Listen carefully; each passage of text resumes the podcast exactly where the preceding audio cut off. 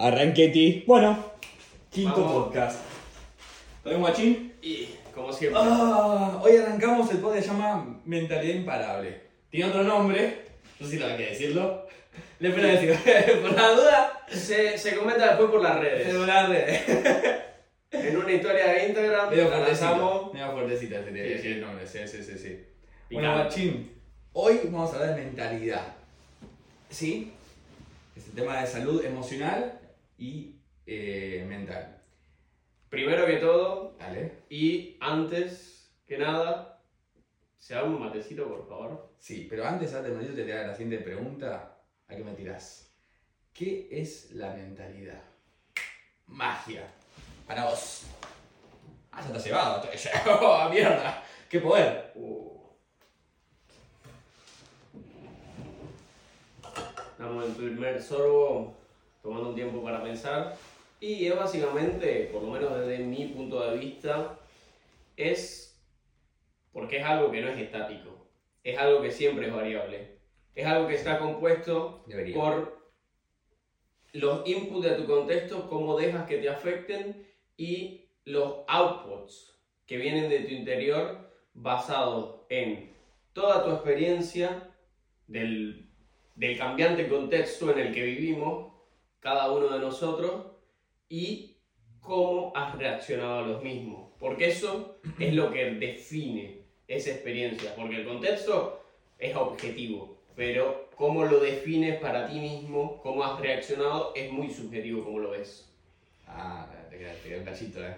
Gatín. Bueno, eh, para mí la mentalidad son los patrones que nosotros utilizamos para procesar la información, para captarla y también para eh, dar, darle un sentido a lo que nos pasa interna y externamente. Entonces la mentalidad está formada por eh, las enseñanzas de nuestros padres, eh, la gente que nos rodea, los amigos, los conocidos, la gente del laburo, eh, por la filosofía de vida, en este caso, bueno, estoica, budista, el mío, eh, red pill. La mentalidad es un, un montón de conceptos que nosotros tomamos para poder procesar la vida y darle un significado, ¿no? Porque nosotros si no tuviéramos un significado, eh, la vida carece, ¿no? De como de sentido. Creo que eso es la mentalidad que uno tiene. Eh, lo, que se puede llamar el concepto de mentalidad. Y antes de hacerme el, siguiente matecito, te tiro la, siguiente es, ¿qué es una mentalidad imparable? Y te mate. La verdad, hay un libro justamente del que he escuchado mucho, que quiero leerlo, ¿Es que mío? se llama eh, El obstáculo, The Obstacle is the Way. El obstáculo es el camino. Y es justamente sobre ese tipo de mentalidad. Para mí es uno de los mayores exponentes de una mentalidad imparable que es David Goggins. Y bueno, es reconocido, chabón, tiene un montón de contenido sobre él, muchos podcasts, etc. Y es justamente eso, que todo lo que vos dijiste del contexto, o sea, yo dije nada más contexto, vos especificaste un poco más, es cómo de alguna manera vas forjando una forma de vivir en base a filosofía, religión, etcétera, formas tu formas, val- valga la redundancia, de ver y de actuar ante situaciones y no dejando que te afecten o que te sobreafecten, porque siempre nos afectan un poco. Mira, para mí una mentalidad imparable es aquella que te permite sortear los, los, los quilombos de la vida de la manera más positiva y más eh, interesante. Yo me parece que mm, tuve la suerte de, de haber sufrido lo que sufrí eh, desde chico y de adulto también. Y todo lo que me pasa lo tomo como una, una, gran, una gran enseñanza. Esto antes de ser budista igual, ¿eh? Eh, como coach y como, como persona de, de- de que le gusta estudiar y le gusta profundizar en, lo que lo- en la vida, ¿no? Toda cosa que me ha pasado lo tomé como una enseñanza. Y esto me ha llevado por caminos muy, muy, muy profundos, ¿no? Muy- la gente que me dice me dice, che, loco, no seas profundo. Pero no puedo evitarlo porque realmente creo que de toda la vida hay una profundidad. El otro día, una, hoy, hablando con el, con, con- iba a decir el Cristian, porque todos hablamos así en Argentina. Eh, con Cristian, eh, tuvimos una charla de, de una persona que, que posteaba cierto contenido eh, Ambiguo. ambiguo, donde utilizaba conceptos concretos reales eh, y otros medio, digamos, complicados. De una manera de, de colártela, como dicen los de, de españoles. colarte cosas que no son, que no suman a la vida de las personas. Entonces, yo con mi mentalidad positiva, no solamente por, porque me gusta ayudar a las personas, es parte de mi, de mi laburo en mi profesión como coach y demás, sino que tengo una visión como budista de, de poder generar un, un cambio positivo, ¿no? Y yo dije, mira, esto, de- esto desmentirme sino así, esto es un extraviador de almas. Sí, y, es, claro. y es una persona que eh, ha sido en su momento allegada con cosas de coaching que tenemos eh, que en común y demás. Y como esa es eh, una mentalidad negativa, una mentalidad que no está acorde con, con los valores eh, de la vida, eh, de bien, digamos, de virtud, pueden llevar a lugares muy oscuros. E incluso a creer y llevar banderas de otros que promueven el caos y la separación entre las personas y los seres vivos en general. Entonces, la mentalidad es tan importante como la vida misma. Nos lleva a caminos muy luminosos o muy oscuros eh, y a veces sin darnos, sin darnos cuenta. ¿Cuántas personas vemos en, en nuestra realidad día a día que llevan banderas eh, totalmente ajenas al bien por una mentalidad? Y eso eh, es muy peligroso. Pero eso para ellos mismos y para los demás. Porque somos cuando, lo que piensa la mayoría termina siendo lo que, lo que pasa, ¿no? Como la, como la democracia.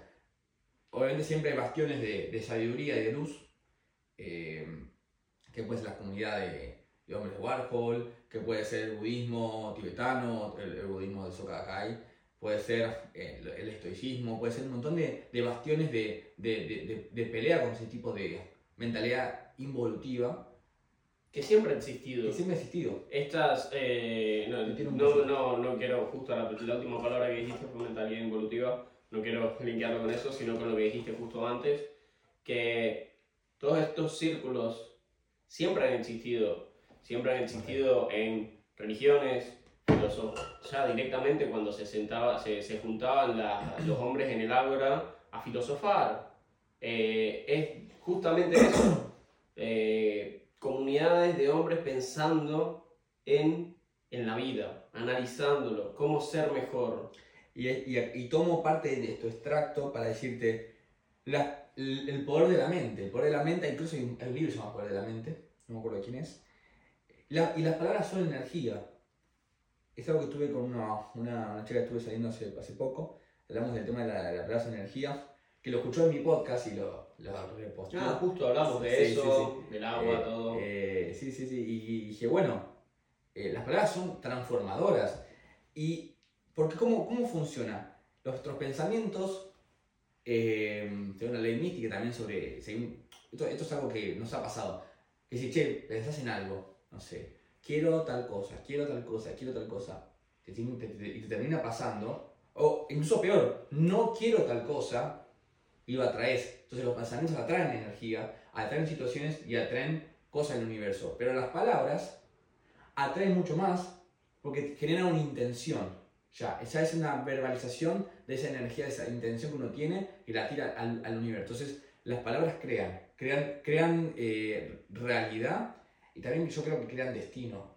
Porque como, no sé si a vos te, te, te pasó, eh, que hay, estudios también que hablan de la, de la palabra más poderosa es el sí, la palabra más, también más poderosa es el no. Los no que nos decimos a nosotros son autobloqueantes, pero los no que le decimos a los demás son bloqueantes para esas personas. Entonces los niños que reciben más sí son niños con más amor en su núcleo. Los niños que reciben más no son niños con más problemas de autoestima. ¿no? Eh, eso a los adultos también. Eh, incluso las parejas que... Esto, esto no quiere decir que vamos a decir que sí a todo como boludos, ni no a todo como negadores, ¿no? Sino eh, en el sentido más espiritual de, de acompañar y de entender en empatía a los demás. Eh, por eso quiero leer una, una, un- un- una cita bíblica de San, de San Juan 1 a 18, 1, Sí, un del 1 al 18 extracto. eh, que dice, en el principio existía el verbo, y el verbo estaba junto a Dios, y el verbo, y el verbo era Dios. Él estaba en principio junto a Dios. Por medio de Él se hizo todo, y sin Él no se hizo nada de cuánto se ha hecho. Esto que refiere, incluso en la Biblia se habla que la palabra, el verbo, es creador, ¿sí? Y eso que yo soy budista, y, lo, lo, tomo. ¿Por qué? Porque me, me, ha resonado tanto. Y creo que los momentos de más iluminación que tuve en mi vida, creo que a vos te ha pasado, charlas que realmente te generan un cambio, es el verbo actuando en uno. Es la palabra transforma. Y a veces transforma para bien y a veces transforma para mal. Por eso, creo que una de las frases más lindas que me ha dicho, me ha dicho mi padre es, es mejor ser rey de tu silencio que esclavo de tus palabras. Sí, justo. Eso aplica a los negocios, aplica a las mitades, en las relaciones, pero aplica también en uno mismo. Sí, yo lo he escuchado justamente de una forma bastante parecida. Me- el, el hombre es dueño de lo que calla y esclavo de lo que dice. Tal cual, es es parecido. Sí, sí, sí. Se- Es totalmente cierto. es así. Nunca puedes deshacer lo que ya dijiste. Y las palabras lastiman mucho. Eso pasa mucho en Tienen pareja. mucho efecto Sí, en sí, tu sí, contexto. Eh, es así. Pero es justamente eso, qué tipo de palabras permites que estén a tu alrededor. Y justamente no, yo esta, eh, esta, esta semana he trabajado bastante y de alguna manera he escuchado bastantes este, quejas, porque bueno, trabajamos 60 o más horas Sí, lo hablaste como un esclavo. es, es- es- es- sí, es bastante, la verdad. Obviamente depende con qué lo compares. Hay gente que... Y eso Sí, es bueno. una, una, una cosa que realmente me hace... eh, es un ejercicio que hago yo mismo de... Hay gente que labura muchísimo más que yo. Yo tengo muchísimas ve- ventajas, beneficios y todo. Y siempre pensarlo, verlo desde una forma positiva. Estamos en Dinamarca, que laburo es algo muy... Que es algo que mucha gente Claro. lo empieza a dar por sentado porque es algo muy común. Te empiezas a darlo por sentado y empiezas a quejarte. Y ve lo bueno, trabajas en una empresa muy buena, internacional, eh, es otra cosa. Pero bueno, uno, para quejarse siempre hay tiempo. Eso es así. Pero bueno, antes que nos vayamos de tema, quería preguntarte, ¿está rico el mate? Sí. Bueno, te pregunto otra cosa entonces. Eh, ¿Por qué nuestra forma de pensar es Alto tan... cebador acá. Ey, amigo, esto, muchachos, miren este Pequeñito. Pequeñito, es todo mi pecho y no sé más. Un tercio de él, ¿eh?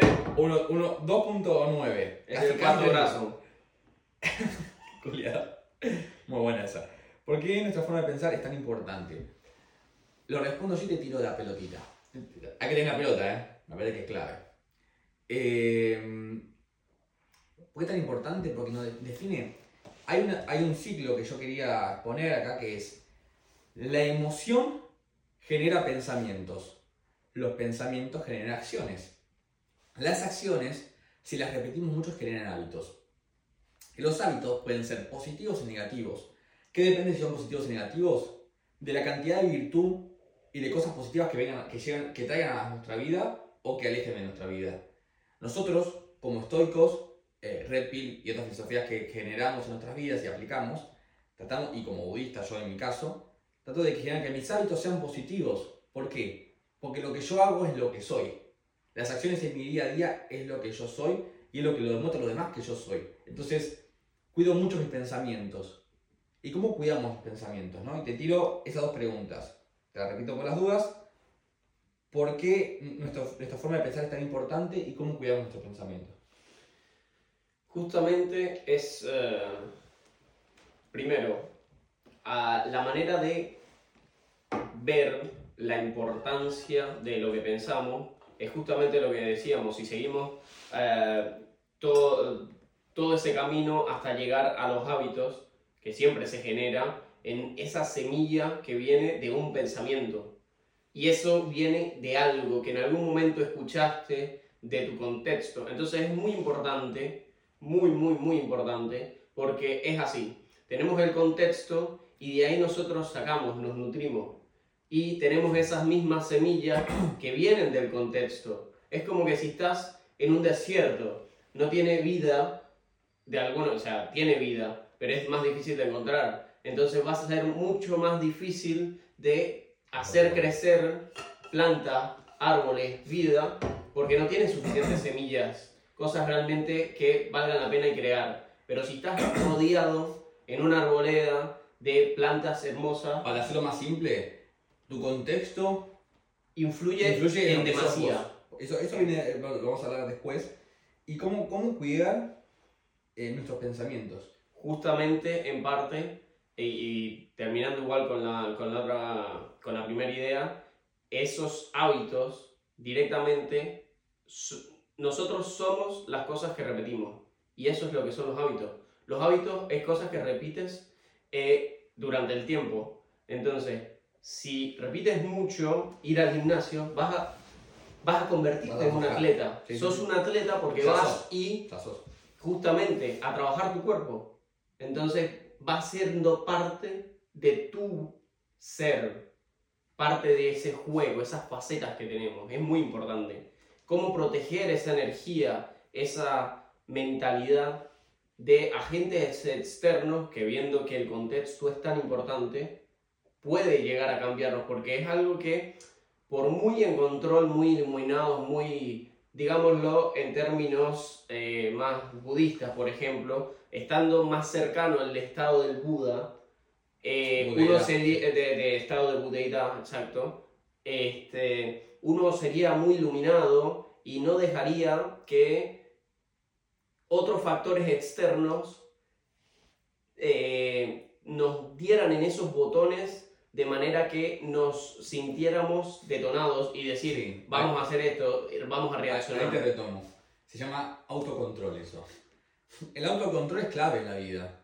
Hoy hablamos de una analogía donde estamos planificando la, la chuleta, como le dicen ustedes. Esa, ahí te ¿sabes el concepto? sí. La Porque si chuleta le dicen machete en Venezuela, o, o brochure, o digamos el machetito acá, para Argentina. Eh, estaba hablando de una analogía griega del caballo negro y el caballo blanco que tiran el carruaje, o el lobo negro y el lobo blanco, ¿no? Eh, sí, sí, que directamente la primera casa de filosofía eh, fue como se definió eh, el alma, eh, Platón.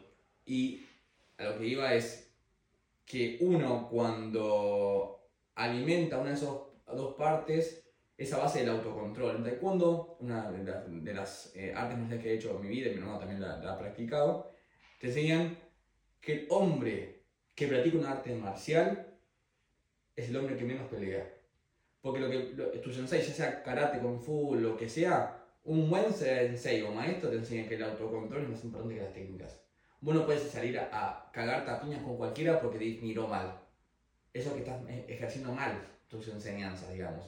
Entonces el autocontrol, volviendo a la parte espiritual y mentalidad, es controlar ese lobo, ese lobo negro, o ese caballo negro, o, eh, ese, ese yin yang, eh, controlar esa parte instintiva, automática, ese, cerebro reptiliano, como si uno que quiere hablar de más manera técnica, eh, porque son impulsos desarrollados por eh, millones de años de evolución que hoy en nuestro mundo moderno no nos dan ningún beneficio práctico.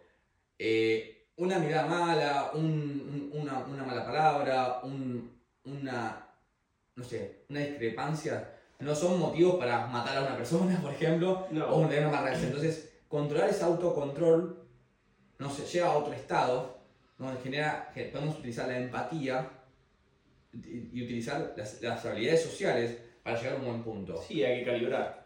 Y ahí viene la palabra calibración social, eh, que me parece tan importante, no solamente en las relaciones, sino para que uno se sienta cómodo cuando interactúa con los demás. Esa es una de las dos partes que en mi forma de verlo son los bastiones principales que tienes que tener en cuenta para proteger tu, tu energía y esa mentalidad. La primera es justamente buscar mejorar y forjarte de una manera lo más fuerte posible para, independientemente del contexto en el que estás, que vemos que es muy importante porque influye un montón. Vos puedes ser el más duro de los duros y si estás en un contexto muy específico, puedes flaquear. Es así. Mira. Entonces, mientras más fuerte Mm. hagas ese autocontrol, menos probable será que flaquees en esos contextos. Sí, bueno, ahí, ahí te, ahí te doy la derecha, porque por ejemplo a mí me pasa Pero bueno, que en la segunda parte es, pero en primer lugar, por qué la necesidad de estar en ese contexto. Hay veces que nos vemos Sí, en la tesitura de estar en eso, Por Es laburo, vida, por familia, por- etcétera. Pero- no, no podemos controlarlo todo, pero hay muchas cosas que podemos controlar. A ver, un ejemplo muy específico. Imagínate alguien que ha tenido problemas con las drogas o con el alcohol. Guarda, yo he desarrollado mi autocontrol para no tomar alcohol, etcétera. Sí. Ahora, está dentro de todo también en mi poder el verme envuelto en un contexto de estar en un bar en el que todos están chupando y de que todos están consumiendo alcohol y todos me están ofreciendo. Te he visto. Es más probable, es más probable que si tengo un contexto en el que estoy rodeado de eso, es más probable que agarre y, bueno, diga una copita de una birra, un sorbito y caiga. Por muy fuerte que sea. Entonces Es- tenés es el contexto y el Es autocontrol. importante eh, cuidar nu- nuestro, nuestro contexto y el autocontrol. Eso se, se va Construyendo capa por Se capa. va construyendo desde la sabiduría interna de saber qué es bueno para uno. Yo hace 31 años, que es mi edad, hola, cumplí hace dos semanas de años, eh, 30 años que no, no, pruebo, no pruebo droga y 31 años que no consumo alcohol. Que he probado, sí, obviamente, tampoco vivo en una burbuja, pero no me gusta, no me interesa y tampoco quiero. Y he estado en contextos, cuestiones laborales o cuestiones de, de la vida, eh, de, de proyectos y demás, más artísticos, más eh, New Age, digamos, que me, han ofrecido marihuana y cosas así todos los todo. pinches días y yo diga, no, gracias, no, gracias, no se aburrió, no, gracias. Tipo, no, yo, y, y, mi, y, y además me han ofrecido alcohol cuando yo voy a bailar y demás, y la- mi respuesta es siempre la misma, es, yo no necesito esto para ser, ser re, re Para feliz. estar en estado. Yo estoy, yo sí, te contesto lo mismo. Yo soy así de crack, normal. Imagínate si con algo más, pero no, no, no, no necesito, yo soy así. Más crack no puedo ser. Entonces, eh, porque yo me quiero y me valoro y yo sé hasta dónde, a- lo que soy, ¿entendés? Pero ¿qué pasa? Cuando uno no tiene las bases, igual a cualquier dios de reza, ¿entendés? Entonces, ojo con eso. Hay que tener mucho valor y mucho amor propio para poder decir que no. Y entender por qué uno dice que no, ¿no? Las consecuencias. Algo que yo La palabra clave ahí es el amor. Mirá que Sí. nosotros hablamos de eso y en un punto había una parte de mí que no lo entendía mucho. Dicta- dicta- Pero- ¿Qué cosa en sí? Eh, vos hablaste del tema del amor y hacerlo todo desde el amor y yo sí. justamente eh, pensaba sí, pero siempre está esta dificultad, siempre también parte, partiendo de lo mismo, el contexto, en un punto determinado a veces es muy difícil resistirse y lo que sería en este concepto del caballo negro, el caballo la- blanco, un, de alguna manera el caballo negro se, se, se agranda y no Mm. lo puedes controlar, hay veces que pasa Gana fuerza, sí. gana fuerza y pierdes el control. Después lo recupera. Y es, y es parte de la vida también aprender que, está bien, nos caemos y Lo volverse a levantar. lo- obviamente Pero- es importante, ¿no? Eh, el Lo hecho de mucho de, no. De no caerse, pero también el importante es levantarse. Porque caerse es humano. El tema, que lo que, no está, lo que yo no acepto como estoico y como budista, es no levantarme. Porque no levantarme, le estoy quitando la posibilidad al Martín del futuro de ser su mejor versión. Y yo vine acá, es lo que yo creo, chicos. Esto, esta es mi forma de ver la vida, mi filosofía. Yo creo que es mi deber, es mi obligación como ser humano, como Martín del presente, que ese Martín del futuro tenga una mejor opción, una, una mejor vivencia. Es mi responsabilidad.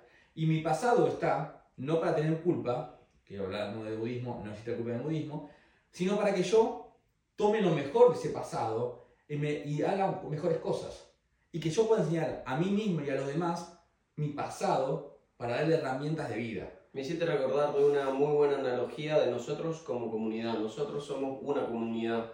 Entonces tenemos a, el, como vos decís, por ejemplo, el Martín del pasado, el Martín del presente y los infinitos Martínez de distintos, distintos periodos de tiempo en la línea de estamos temporada. flasheando ya con la gema del infinito. ¿eh? Eh, pero, pero es así. Y al, por ejemplo, al tú simplemente no pensar, che, voy a salir hoy y me voy a gastar mil coronas en birra y en puta. Cor- No sé, por decir... eh, Co- coro- coronas es la moneda de Dinamarca. Sí. es más o menos 7,35 un dólar para que... Aproximadamente, justo. Entonces, eso sería una actitud muy mezquina con el Martín del mañana directamente, porque el Martín de mañana también necesita comer. Y es Entonces, cosa. estás agarrando el dinero de la comunidad y gastándolo en un placer finito, Atiendo. muy, muy, muy inmediato. Y de baja vibración, además. Entonces, pensando en la comunidad, haces cosas mucho mejor en tu, pensando en ti como comunidad. Yo y eso se extrapola a la Yo lo veo como... vida Más que, en general. Entiendo que se concepto de comunidad, esas diferentes versiones de Martín, pero yo tomo más como un... Mi cuerpo es mi vehículo de vida. Y yo tengo que mantener el vehículo hasta que trascienda al siguiente nivel. El siguiente nivel obviamente es otro, es otro estado. Claro, yo veo que tú tomas mucho poder y eso de la verdad que es algo que admiro, aunque yo no me baso tanto siempre en, la bude- en el budismo, Sí. yo veo que tú tomas mucho poder de eso y eso es parte de, lo, de, de los pilares que tiene para crear una mentalidad imparable. Es como vos decís, el que, el que no sabe nada y está ahí vagando por el mundo, a ¿Sabes cualquier día de pereza. ¿Sabes por qué? Tienes que buscar budismo- tus pilares. El budismo, ¿sabes por qué me ayuda tanto? Y esto no... Es, es un poco controversial, porque yo no solamente pienso en mi vida actual como lo único que hay. Yo pienso en la vida siguiente y en la anterior. Porque el karma no tiene tiempo, es atemporal. Entonces lo que yo haga en, en esta vida, para mí, va a afectar a mi karma del pasado y mi karma del futuro. El karma del pasado dejémoslo ahí para que es más complicado, se tengan máquina del tiempo, cosas locas, no. No quiero que, que flashen. Eh, eh, pero sí el karma del, fu- del futuro. Entonces, yo estoy velando por mi karma actual y mi karma del futuro para la siguiente vida. Y nuestro karma en general, Y- de y alguna el manera, karma de todo el mundo, porque no sabes dónde vas a reencarnar. Sí, pero más que nada eso es para el karma. No, no funciona tanto así, sino el hecho de que el karma de los que me rodean. Porque yo, si actúo de, de- de- mala fe, con vos o con cualquiera, estoy afectando tu, tu, tu, tu destino. La energía kármica tuya baja de alguna manera y entonces Y el- tienes posibilidad de, de reencarnar en, una, No, en un estado más bajo también, si no me equivoco. Sí, es, es así, pero más allá de eso, es el hecho de que yo tengo el poder de, la- de- de crear un mejor destino para vos si yo te sumo a tu vida, ¿entendés? Es la- Para mí es una responsabilidad, y esto quiero ser muy concreto, es una responsabilidad dar mi mejor versión todo el tiempo, no por mí solamente y por mi, mi- por mi yo del futuro, y en otro cuerpo incluso, sino por vos. Porque la oportunidad, por ejemplo, incluso nuestra amistad es una oportunidad importantísima de quemar karma mutuamente. En las enseñanzas que nosotros tenemos como amigos, como hermanos eh, de vida, tenemos esa posibilidad de quemar karma a través de la enseñanza mutua de nuestros maestros y a través de la trascendencia a otras personas.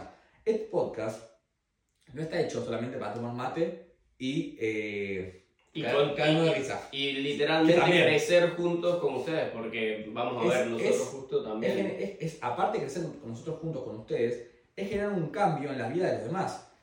A mí- y en las propias. Y en la propia. Hay, hay gente, yo creo que lo más lindo que me ha, me ha- me ha podido pasar es un gracias Martín por, no voy a contar cosas personales, gracias Martín por tal cosa, o me salvaste de tal cosa, o gracias a vos esta cosa. Yo creo que son momentos donde uno siente realmente que está haciendo las cosas bien. ¿sí? Y es donde esa gratificación al alma de poder haber tocado una vida o varias, y eso, ese es el motivo del podcast, tocar las vidas de las personas de manera positiva y hacer balanza como ese lobo blanco a ese lobo negro que nos- nosotros y muchos, muchos más, gente más, otros bastiones, Sí, de alguna que manera es, eh, iluminar un poco Sí, sí. o alimentar ese caballo blanco en la vida de En la todas vida las personas posibles. Incluso en gente que ni siquiera sabía que, que podíamos llegar a hacer eso. Porque a mí el budismo me llegó, digamos, hablemos mal y pronto, de orto, en una reunión de ecologistas. Yo era embajador verde de la ciudad, trabajaba en el Ministerio de, de- de, eh, Reciclado y, y- Higiene, digamos. Y me llegó de pura carambola. Y he conocido budismo en Nichiren. Por el solamente el hecho de querer ayudar. Mirá cómo se conecta todo esto. Pero antes que lo vayamos a- al cuerno con Sí, esto. sí, justamente te quería Te hacer quería- un- una entrada ahí que yo sé que te emociona mucho con el Me tema del autismo Y sé que justo te toqué el tema, pero a lo que me refería es que yo veo que tomas mucha fuerza de ahí. Mm. Y es justamente eso. No, chicos, o sea, directamente nosotros no, no venimos acá a imponerles nuestra forma de pensar. Él no me impone nada a mí y yo no le impongo nada a él. Simplemente buscamos esos puntos de en donde convergemos. Conjuntura, sí. Exacto. Entonces, hay muchas cosas en las que yo estoy totalmente de acuerdo con el budismo, hay otras que directamente no la veo como base de mi vida, pero intento Es más, sacar... es más o menos todo lo mismo. Exacto, lo- bien, ves muchas cosas que se repiten en es distintas como el caballo blanco y el lobo blanco. Son diferentes animales, pero están la misma. Sí, ¿no? igual el chabón lo dijo hace miles de años y después tienes a la forma de verlo más científica nueva que dice lo mismo con partes distintas, cerebro reptiliano, neocórtex, etc. Entonces, es Te justamente tiro, eso. te tiro una. ¿Nuestros pensamientos son propios?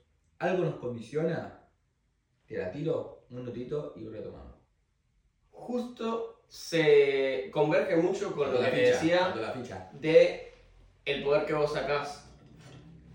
Teniendo estos pilares, es justamente cómo te influye, cómo buscar ese- esa influencia del contexto y cómo hacerte fuerte contra, contra posibles malos contextos, vamos a decirlo mal y pronto. Sí, Aunque no es malo ni bueno, es simplemente energías. distintas, distintos niveles de vibración, por así Sí. decirlo. Exacto, me, me- me parece más preciso. Sí, porque agregarle, juz- eh, juzgar el valor de si es bueno o malo es muy Subjetivo. relativo, muy subjetivo.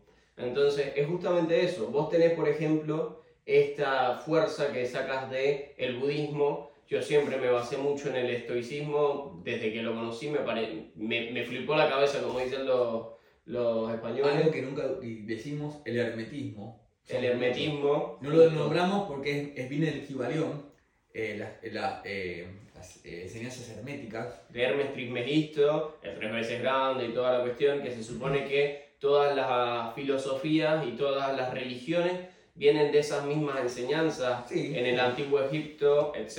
dependiendo de a quién le preguntes, pero lo que voy es, tenemos varias filosofías que, que siempre, va siempre se va, van a caer en lo mismo porque lo que intentan potenciar es lo mejor de nosotros. Entonces, por la izquierda, por derecha, por arriba, por abajo, siempre se unen en el mismo punto. Justo. Y voy a, a tomar un poco el tema de si son propios los pensamientos y si algo nos condiciona.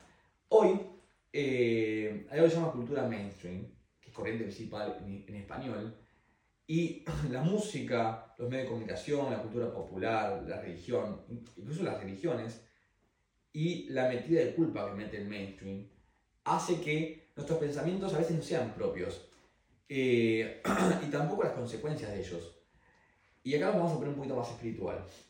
¿Por qué? Todo, este- todo esto tiene un fin eh, de que los pensamientos no sean, eh, que la gente tenga pensamientos que no son propios. Porque de chiquitos te van adoctrinando para que se- seas un, un eslabón más a una cadena productiva, de, a veces de la cual no querés ser parte, pero estás obligado. Y además, y acá me anoté esto para no, no irme al cuerno, hay esta programación es- tiene dos, dos, dos matices, social y económica y espiritual. Pero esta programación, Teniente. ¿quién la, quién la, quién la hace? ¿Y por qué la hace? Y ahí viene, ahí viene un poco esta, esta, esta dicotomía, esta- estas dos separaciones, ¿no? La sociedad económica, eh, la idea es que vos te vuelvas una persona consumista. Claramente, capitalismo salvaje, ¿no? Te vuelvas débil sin la capacidad de autorreflexión y además con los receptores de dopamina totalmente destruidos. ¿Qué se llaman receptores de dopamina? Son los receptores que nos dan gratificación. Cuando nosotros tenemos los receptores de dopamina sobresaturados, de, por ejemplo, con, los, con el Instagram, que el TikTok, que, que la validación ex- externa por redes sociales y demás, Alteramos el- el- lo que es eh, la homeostasis, que en pocas palabras es esta búsqueda de balance que nuestro cuerpo siempre intenta mantener. Si nosotros agarramos y nos comemos justo ahora un montón de galletitas y comemos un montón de azúcar, aumenta el azúcar en sangre y busca homeostasis del cuerpo. Entonces, ¿qué agarra? Libera insulina para bajar el azúcar. Así de simple. Pasa lo mismo con los receptores de, de, de dopamina. de dopamina. Le metes dopamina a tope y empiezas como a quemar un poco esos receptores. El cuerpo empieza a recibir mucha señal de dopamina. ¿Y qué, pa- y para qué, para qué, para qué sirven lo los, los receptores de dopamina? Los receptores de dopamina sirven para darnos placer. Y el placer no es malo ni bueno, es una herramienta evolutiva que nos permite crecer hacia el mayor beneficio propio o, conjunto de la comunidad eh, de la que formamos parte. Entonces, cuando nosotros quemamos nuestros receptores de dopamina, el placer de una conquista profesional, de una conquista espiritual, de una conquista amorosa, de una conquista de amistad, de una conquista de un proyecto como este podcast. Se hace insuficiente. Se hace, no se hace insuficiente. No llegas a, a tenerlo porque no tienes la motivación química interior, biológica, de querer ir por más. Sí, porque básicamente, a ver, la dopamina no es, eh, no es la molécula del placer, es la molécula de la búsqueda. Porque realmente no liberas dopamina cuando ya lo tenés, no, no, no liberas más dopamina. Realmente. Tal cual. Libera, sí, mínimas cantidades, pero realmente el pico de, de, de liberación de dopamina va justamente antes de tener eso que estás buscando. Que puede sea, sea sexo, sea comida, sea cualquier cosa de, nuestras, de nuestros instintos más primarios. Entonces, esta, esta, este mainstream, quienes están diseñando este, este, este, diseño de vida negativo, saben eso, no, son tontos, tienen todo el conocimiento del, del, del, mundo y hacen estas cosas para que nosotros no tengamos a nivel eh, mental eh, esa fortitud, esa, esa fuerza. Esa fortaleza para evitar y resistirnos ese ambiente que estábamos hablando antes. Porque está alineado con el esfuerzo. porque siempre que tú tenías un chute de dopamina, era, era menor que los que tenemos ahora, hay que decirlo, pero tenía un esfuerzo.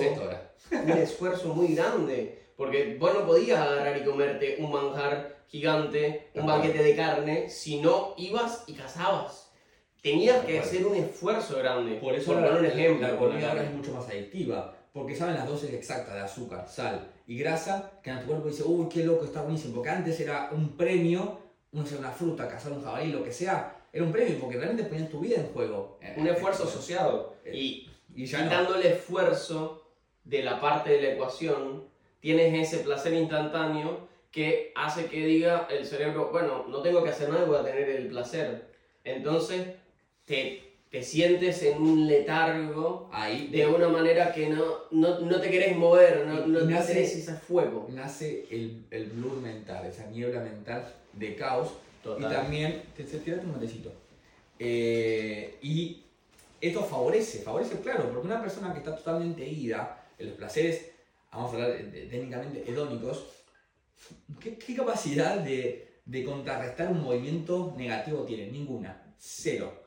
Pero no solamente esto, si hablamos a nivel económico y social, Siempre tienes capacidad de acción, pero va disminuyendo porque te estás justamente quemando esos receptores que son lo que te motiva. Y, y, aparte estás quemando tus valores.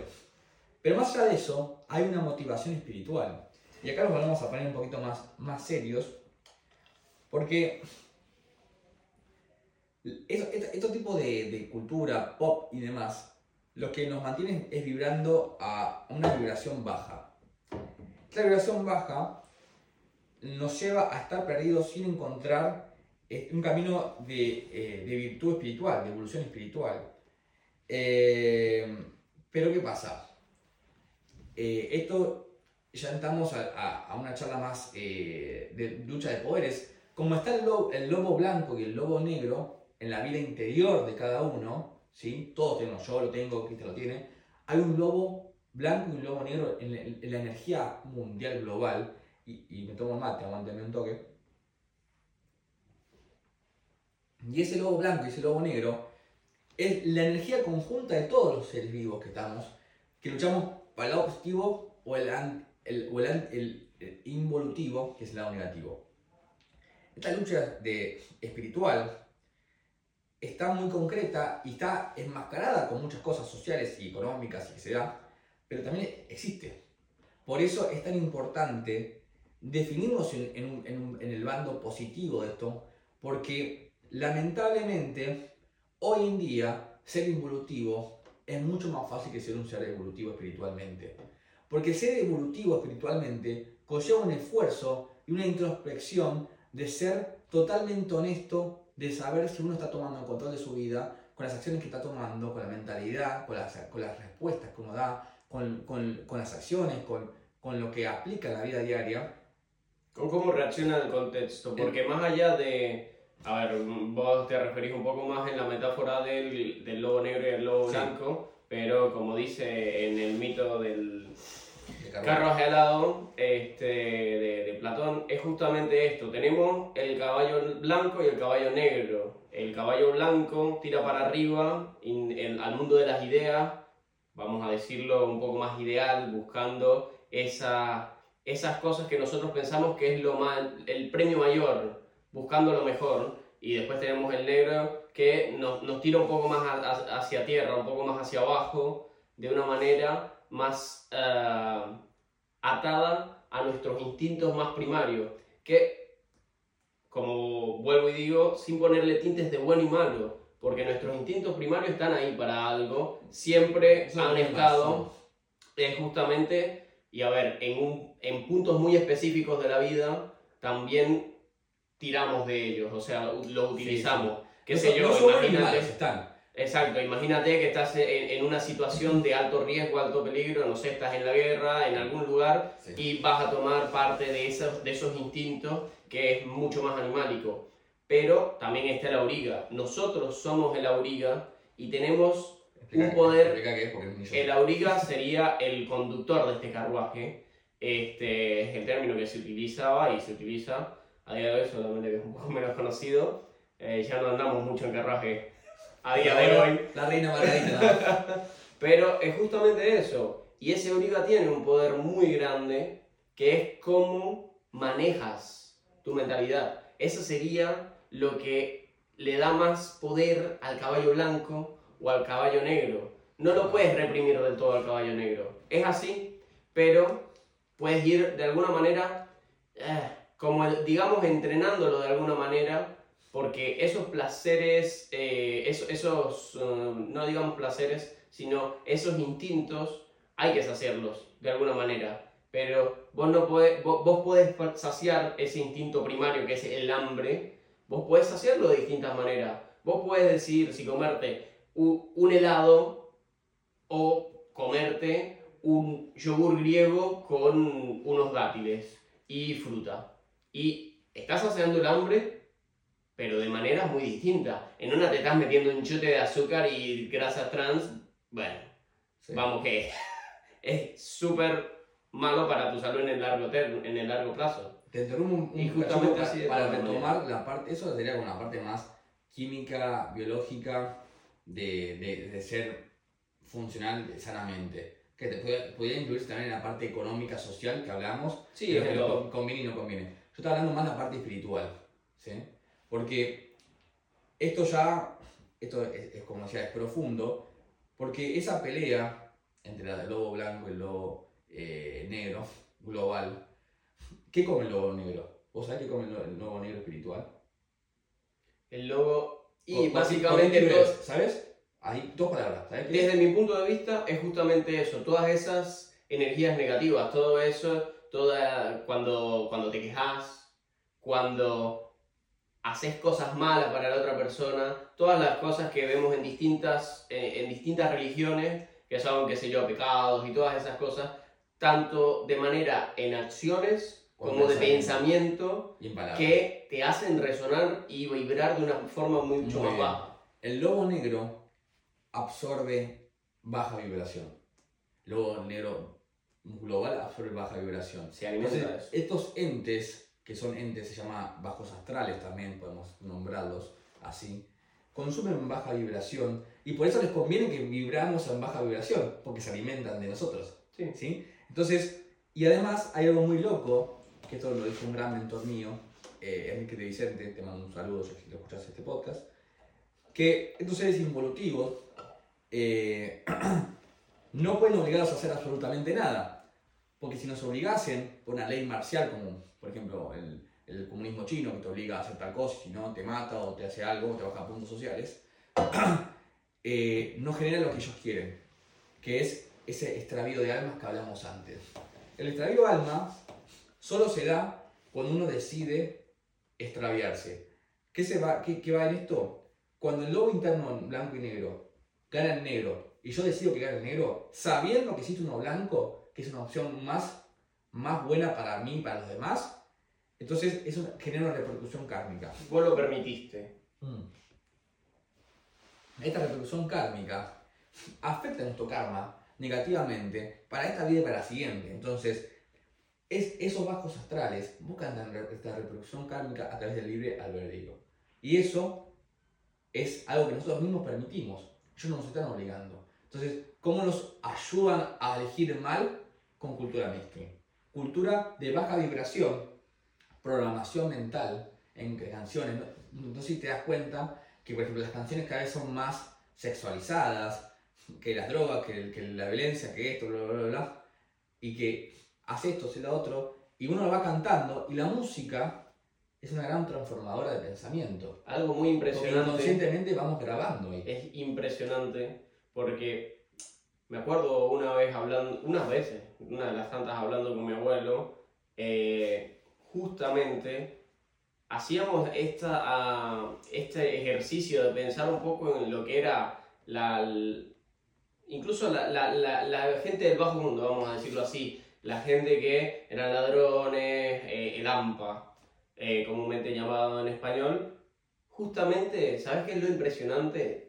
Cómo ha cambiado el mundo en, los, las últimas décadas, que hace nada, hace menos de un siglo, la gente que eran los malhechores, todo, intentaban parecerse y vestir bien y estar lo más cercano a la gente que hacía el bien, a la gente que estaba bien, a un pastor, a la gente que estaba bien, la verdad. Pero a día otro, de hoy. Otro nivel era. Sí. Era más respetuoso, este, era mala vida. sí, se querían hacer pasar por un caballero. Eh, eran malos, pero eh, dentro de lo malo que eran, no estaban tan degenerados en, en, la actitud que tenían. Ahora se. se pero ves cómo estaba el sentido de la sociedad, que hasta en los más bajos estratos de la, la gente aspiraba a eso. Hemos cambiado tanto que las cosas a lo que aspiramos en todos los niveles de la sociedad ahora, y lo he visto yo de primera mano en muchas, muchas ocasiones en Venezuela,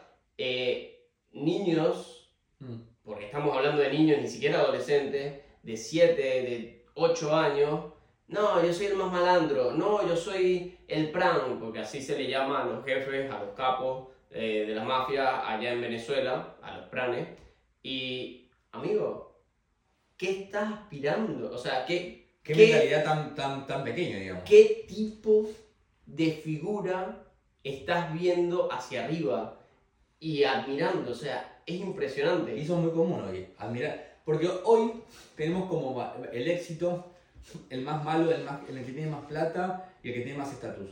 Pero nos olvidamos que a veces ganar no es ganar. Porque ganar a veces en la vida mundana es perder en la vida espiritual y también perder en la, vida de las relaciones. Porque hemos visto gente con muchísimo estatus, vamos a hablar de Will Smith, por ejemplo, que con un altísimo estatus ha fallado su matrimonio porque no ha podido ver su mentalidad, no ha podido ver que es una gran persona y ha caído en, en las cosas de su esposa y ha caído en lo peor de su carrera, en lo peor de su estado anímico incluso hasta una depresión tan profunda que unos temen de que se suicide. Entonces, ¿cómo una persona que alcanzó, alcanzó la cima de su profesión no alcanzó su máximo esplendor en las otras cuatro áreas? Y eso lo llevó a vibrar bajo y cayó como el meteorito, cayó como Lucifer literal a, la Tierra. Y mirá que no solamente en su profesión, porque yo recuerdo que el chabón estaba trabado, o sea, el chabón estaba muy bien físicamente, eh, económicamente muy bien también. O sea, realmente tenía bastante éxito en varias áreas de la vida que ya es difícil conseguir un gran éxito en una sola de las áreas porque no te trabajas, no te, no te salen los cuadritos simplemente por, Respirar. por pensar y, ay, sí, quiero tener... No, hay que, hay que trabajárselo. Tal cual. Es así. Y te tiro la última pregunta para completar este, este, este podcast. ¿Existe la desintoxicación? ¿Hay una forma de purificar todo eso que hemos entre comillas, mamado de chicos, desde, digamos, desde muy pequeños, nos han metido en la cabeza, casi te diría fuerza. Corta, un sí. y te vuelvo. sí existe, como en todo. Eh, dame, es- dame ejemplo, dame dos ejemplos, tres ejemplos de cómo podría llegar a hacerlo. Y amigo, ejemplo físico para continuar con el, con el mismo Sí. orden de ideas. Tenés este David Goggins. En su punto, la verdad que él estaba bastante gordo.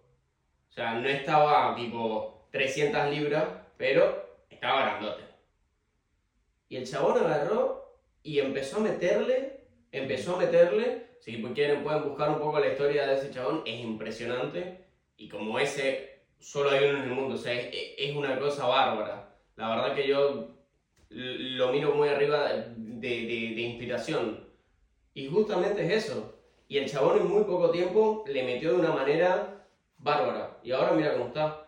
A ver, Sí. no es fácil, porque No. no. es lo mismo, y eso tienes cantidad, infinidad de estudios, seguimos en la misma, en, en el tema físico, que si vos estuviste en algún momento en tus 20 muy bien físicamente, se entrenaste y todo, y te dejaste, vamos a decirlo así, volver. y estás a los 40, a los 50, y quieres, vol- quieres entrenar, va a ser muchísimas veces más fácil que si nunca en tu vida estuviste, aunque sea haciendo algo un poco. Te voy, a, te voy a tirar para tres puntos para desintoxicar esa, de esa energía densa negativa o esa, esa mentalidad negativa que nos envuelve a veces por, sin darnos cuenta. Uno, la información que consumimos.